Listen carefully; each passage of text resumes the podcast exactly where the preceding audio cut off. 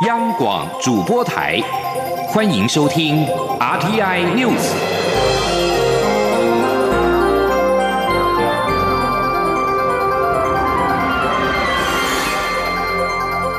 听众朋友您好，欢迎收听这节央广主播台提供给您的阿天 News，我是张顺祥。台湾在十六号公布第十九例，也是首例武汉肺炎死亡的个案。由于这一起个案没有出国的旅游史，可算是首例社区感染，让民众担忧武汉肺炎疫情恐怕失控。工位专家出身的副总统陈建仁今天凌晨在脸书贴文，说明社区感染与社区传播的不同，并表示台湾并没有出现社区传播，防疫等级不必升级。记者欧阳梦平的报道。副总统在文中指出，首起死亡病例虽然没有出国旅游史，但是名白牌计程车司机在送的客人多是来自中港澳的旅客，因此极可能有接触史。疫情中心的调查已经发现，他曾经载运多名返台过年的台商，这些人都有居家自主健康管理，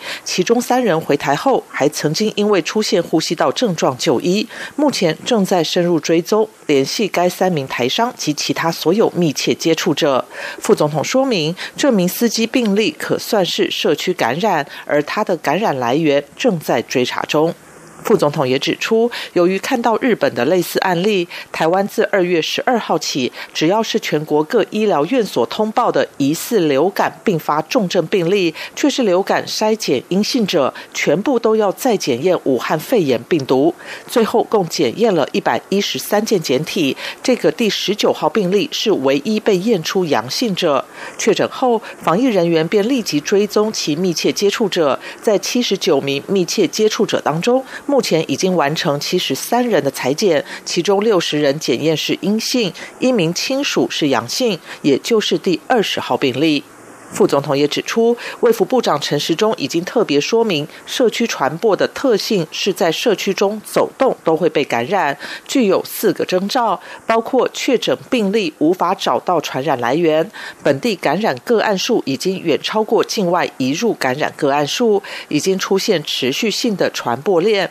有广泛发生的群聚感染事件，目前疫情中心正在检视第一征兆，积极调查第十九例的传染来源。至于其他三个征兆，在台湾都不存在，也就是说，台湾并未进入社区传播的状况。一般民众从社区得到感染的风险很低，防疫等级不必升级。副总统还是呼吁大家要维持良好的卫生习惯，勤洗手，少到人群拥挤的公共场所，有病也一定要。在家休养及戴口罩，全民一起防疫。中央广播电台记者欧阳梦平在台北采访报道。国内出现首例俗称武汉肺炎的 COVID-19 死亡的病例。国民党立法院党团呼吁政府抗疫从严，中央疫情指挥中心应该立即升级到一级开设。对此，民进党团认为，目前防疫中心的资讯跟指挥应该有足够的社会公信力，没有必要以单一事件就指挥行政部门的政策，善意多言，可能反而会制造恐慌，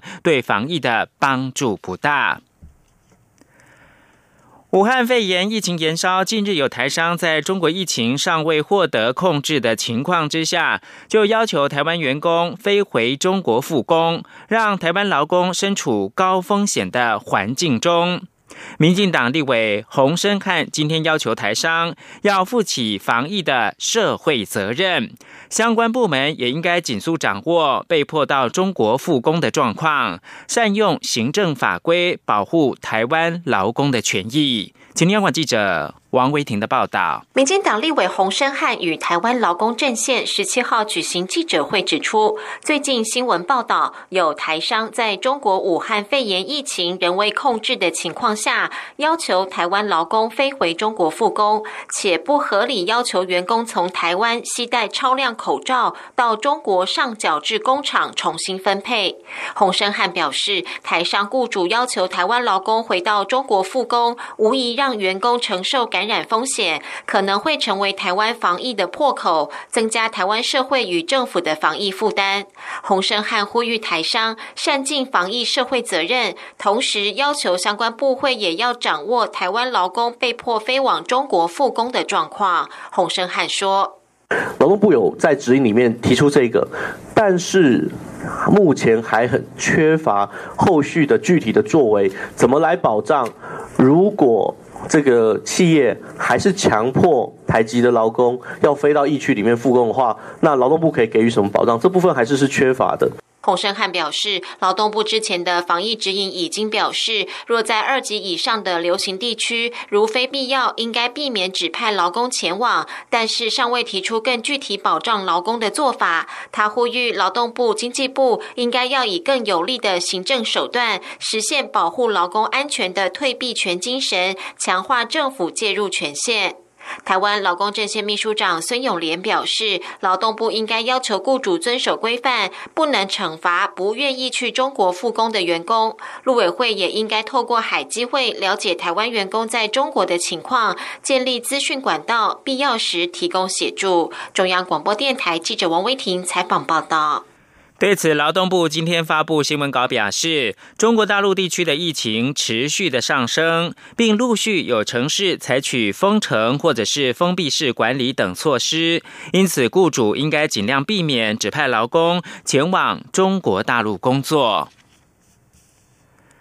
中央流行疫情指挥中心今天表示，为了加强检疫新型冠状病毒，将会持续的检验流感并发重症患者的检体。由于未来流感并发重症患者的人数应该会趋缓，所以对检验的能量不至于会有太大的负担。请记者肖兆平的采访报道。俗称武汉肺炎的 COVID-19 国际疫情愈发严重，中央流行疫情指挥中心也不敢大意。因此，从二月十二号起，扩大回溯裁剪一月三十一号至今流感并发重症且检验为阴性的检体共一百一十三件，也因此找到十六号晚间公布的确诊个案第十九例。指挥中心以回溯方式复查，不少医师都表示肯定。曾经担任过防疫医师的连家恩就在脸书贴文表示，第十九例是从全国流感重症监测系统中及流感筛。检阴性的一百多个检体中，回头主动加验 COVID-19，也因此找出确诊的第二十例，进一步防止社区传播。他认为这应该是 COVID-19 主动监测的世界首例，为此他对台湾防疫团队感到骄傲。振兴医院急诊专科医师蔡贤龙也在脸书贴文赞扬防疫人员的细心。虽然发现确诊个案令人震撼，但这过程的大批检验令他感动。为此，指挥中心监测应变官庄仁祥十七号受访表示，回溯确认是不是世界首例，他不敢确定，但出发点是看到日本、新加坡相继有无出国史却感染的案例出现，因此才决定对流感并发重症的检体进行再确认。他说：“呃，在国外的疫情，呃，比如说在。”日本、新加坡都有一些，呃，没有出国的一个一个个案啊被发现啊，所以我们从我们现有的监测系统跟这个呃武汉肺炎最像，它就是流感的这个并发重症啊，所以我们才会想说如何利用我们已经收到的这些前提，那做一个加做一个检验啊。庄仁祥进一步表示，未来还是会持续加验。不过，由于流感并发重症人数应该会趋缓，因此回溯加验不至于对检验造成太大压力。他说：“从一月三号到现在也只发现一例嘛，哈，呃，我们现在就会持续做啦，就是只要流感重症的，我们就会持续做啊。至于回不回溯，呃，那个就是比较远了，时间已经过过去了嘛，超过十四十四天了。庄仁祥也说，第十九名确诊个案是因为流感重症而被通报，因此当下就入住负压病房，且医院目前也严谨处理感染控制，所以所接触的医护人员都没有感染。不过还是要等第二次采验全程阴性才能确定。中央广播电台记者肖照平采访报道。武汉肺炎持续的延烧，台湾出现社区感染的征兆，民众上餐厅消费意愿下降。行政院主计总处今天表示，目前观察到一些餐厅降价促销，但尚未看到对物价产生冲击。不过，去年二月适逢春节，基期比较高，预估本月物价将会下跌。若参考两千零三年的 SARS 的情况的话，当时餐饮相关的服务类的价格以及外食费都呈现下跌，而且跌幅是越来越大。记者杨文军的采访报道。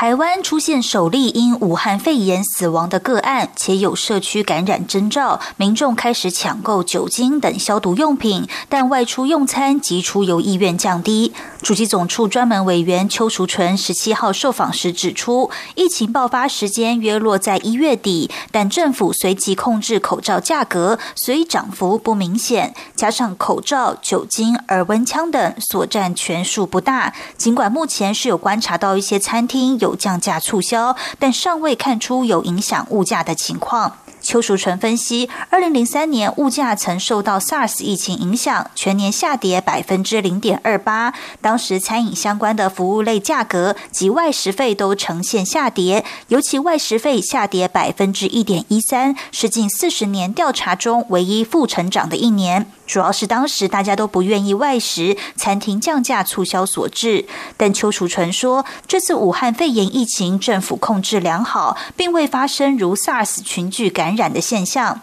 不过，去年二月适逢春节，基期高，预估本月物价将会下跌，但目前观察应该不会有通缩疑虑。他说，二月份的时候，可能跟去年同月比起来，可能就会比较，就是会应该会下跌一点这样子。那可是我我觉得可能还是要就是一二月份一一二月份的这个只要来来观察，那就会比较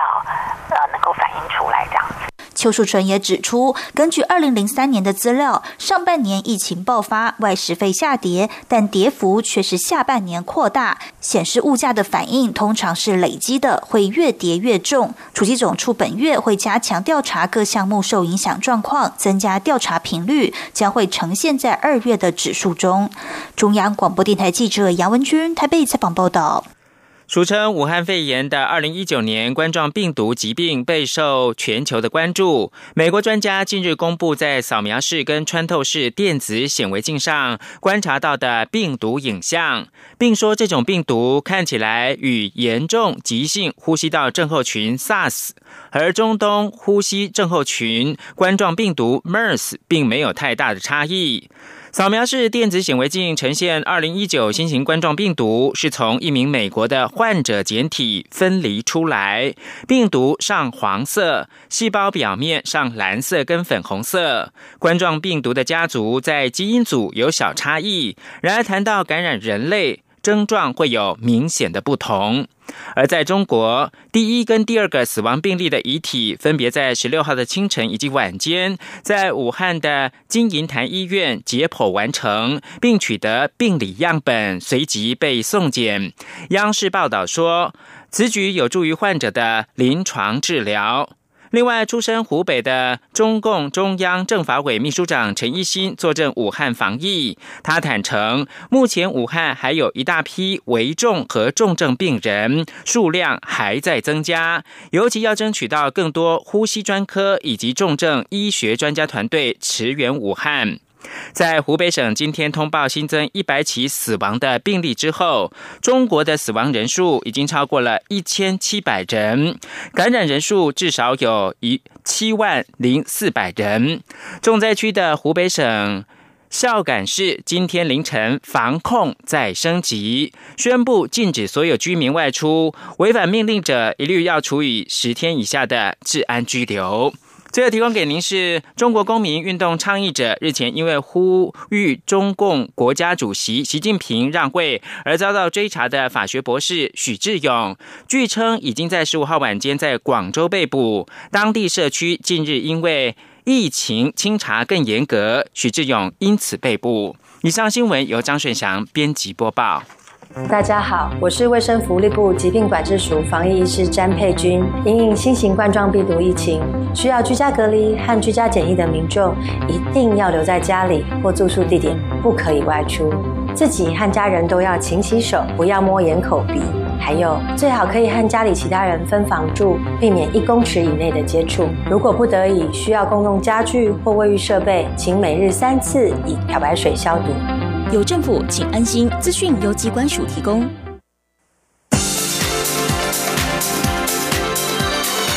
这里是中央广播电台台湾之音，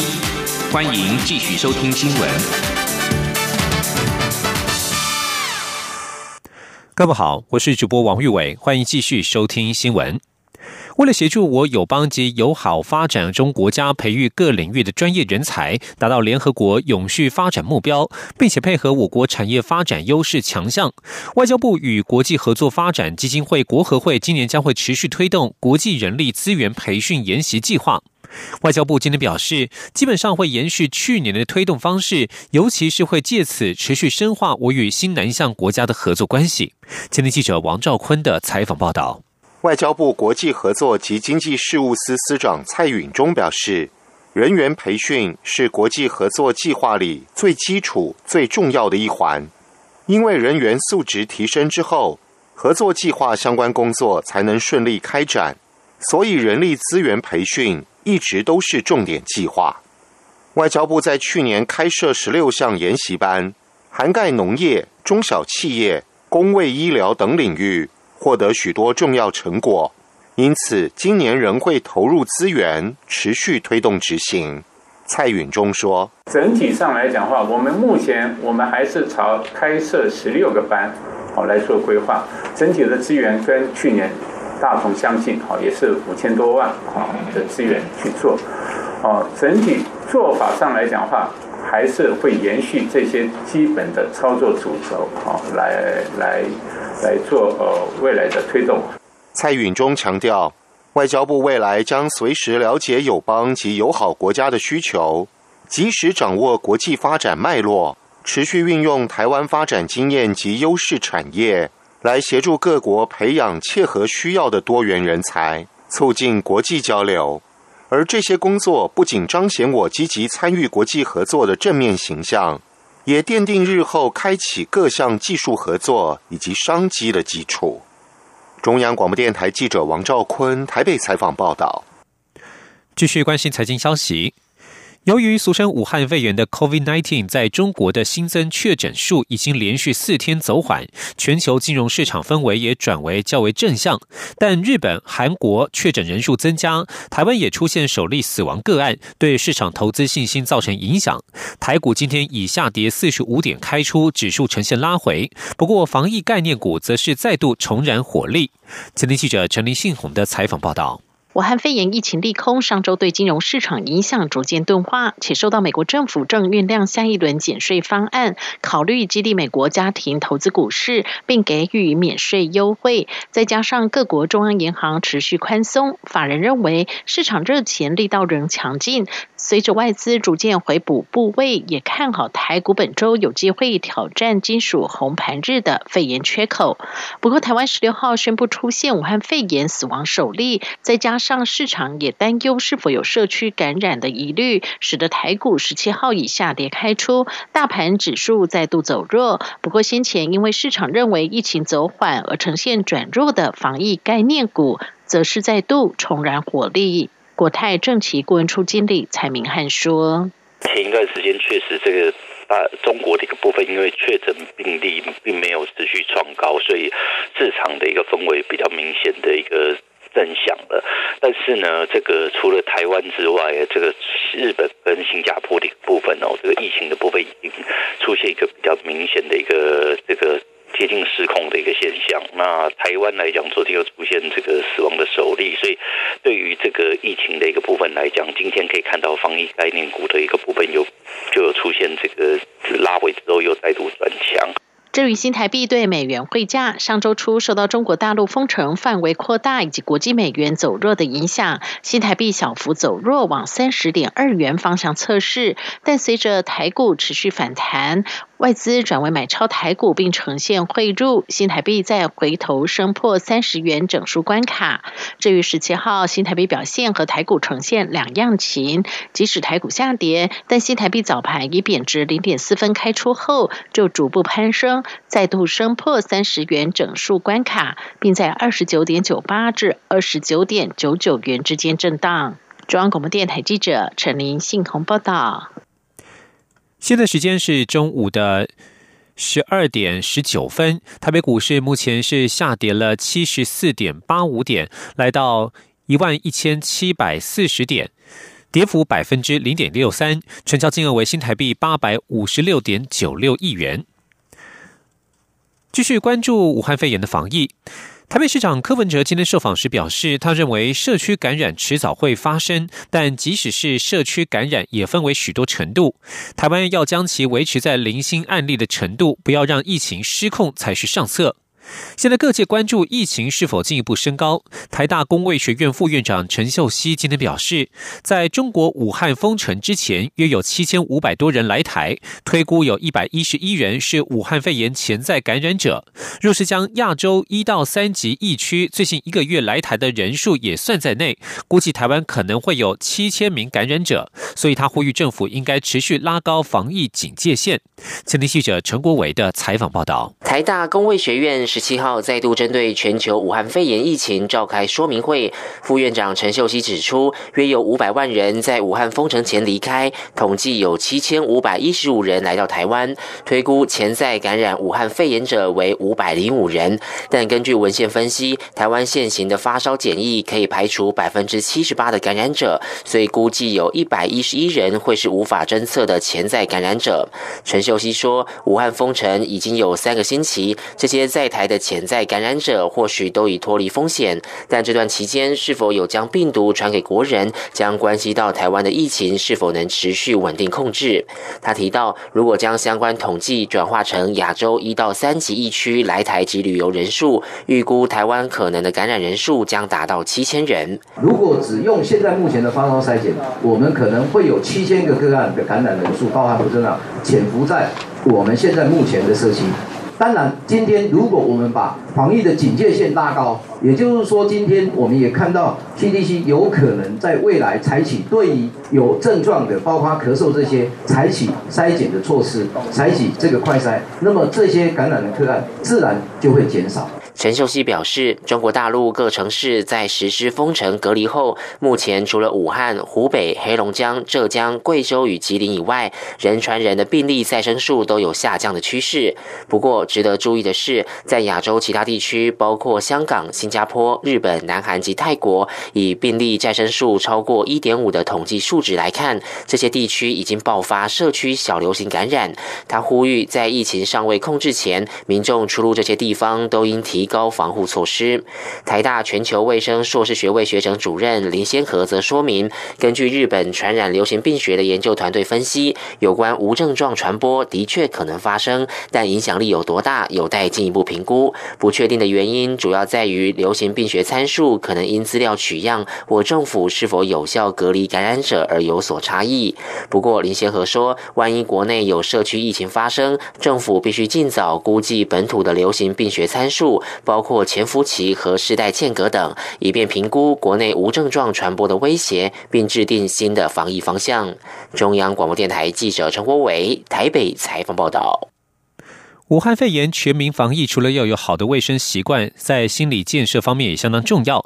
有不少家长对于即将开学感到焦虑，对此，资商心理师工会全联会今天就呼吁学校与家长要做好防疫沟通，以降低双方的不安情绪，并且提醒要留意情绪较敏感的孩子是否会因为疫情的出现而有更大的心理问题。今天记者肖兆平的采访报道。虽然国内中小学开学延后到二月二十五号，但有鉴于俗称武汉肺炎的 COVID-19 疫情持续发展，面临开学，许多家长也焦虑了起来。为此，资商心理师工会全联会媒体与公关委员会委员陈少明十七号受访表示，开学代表家长对子女的掌握情况降低，这种感觉本来就会让家长更加焦虑，因此校方应该主。主动告诉家长，校方有哪些防疫行动，以及强化沟通联系，以降低焦虑感。陈少明进一步表示，有些学生本来就有些为情绪反应，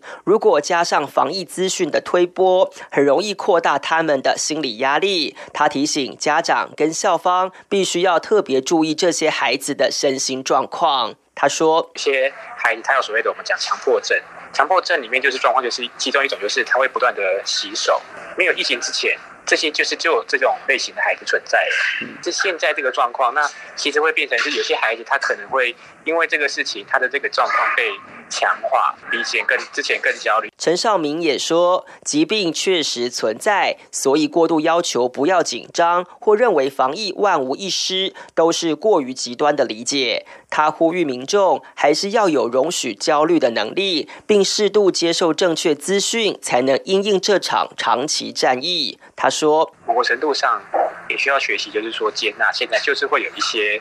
不确定的状况，然后接纳一些，就是可能还是有一些生活中会有一些呃危险或者是威胁存在。我觉得我们自己可能是适度要接受有这样子的一个状况。陈少明建议家长要先安顿好自己的心，才能稳定孩子的心，并主动以孩子能理解的方式提供正确资讯，且要维持正常生活，才能有好的心理免疫力。而他也建议校方可以利用晨会或辅导课时间进行为。教与情绪宣导，这对学生跟家长都会有正面帮助。中央广播电台记者肖兆平采访报道。继续带您关心天气状况，寒流发威，全台有感。中央气象局今天表示，这一波寒流来袭最冷的时间将是在今天的晚间到明天清晨之间，预计中部以北以及宜兰花莲地区最低温下探摄氏七度，预计周四才能明显回暖。气象局表示，受到寒流来袭的影响，今天周一全台各地的天气都非常冷。根据气象局的观测资料，今天清晨在台南以北、宜兰花莲地区只有摄氏九度到十二度。气象局已经持续针对这些地区发出了低温特报，白天的温度回升也很有限，北部地区回升至十二度、十三度，中南部地区高温回升到十五至十九度。而气象局持续提醒，寒流最冷的时间会落在今天晚上到明天清晨。台南以北、宜兰花莲地区将下探七度，南部与东南部地区的民众一样会感到相当的寒冷。而这波寒流会一直持续到周三的清晨。预测周三清晨，因为还是受到辐射冷却效应的影响，北部地区低温只有十一、十二度，中南部十二到十四度，东南部东南部地区约十三到十四度。至于降雨方面，气象局表。表示周一白天还是有些水汽，中南部与东南部地区有零星的降雨。不过，随着干空气往北往南移动，周二起干空气笼罩全台，降雨的机会并不高。但是早晚温差较大，民众出门要特别留意。继续关心的是国际消息。美国总统川普政府正在考虑一项提议，不准产业巨擘奇异公司再将合资生产的喷射发动机卖给中国，因为华府担心中国会模仿发动机产制技术。美国如果这么做，可能会导致美中贸易战升温。川普政府官员将在二十号召开会议，就拒绝发放执照一事进行磋商。那个官员二十八号也将开会讨论此事以及其他的中国贸易政策。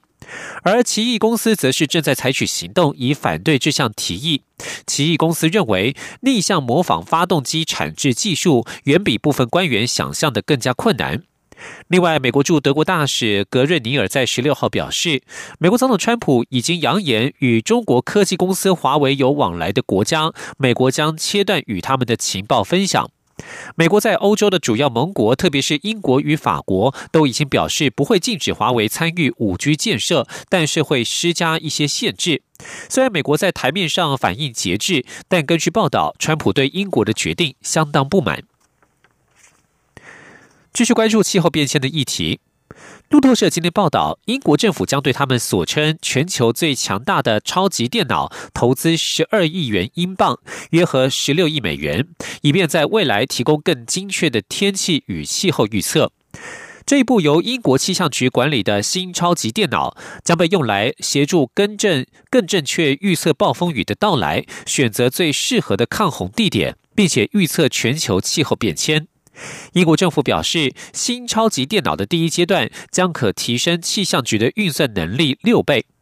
而在匈牙利，总理奥班则是在十六号宣誓，只要新增一名新生儿，就将种植十棵树，这是他们解决气候变迁的行动之一。而这将使得匈牙利在二零三零年以前林地面积增加百分之二十七。以上新闻由王玉伟编辑播报，这里是中央广播电台台湾之音。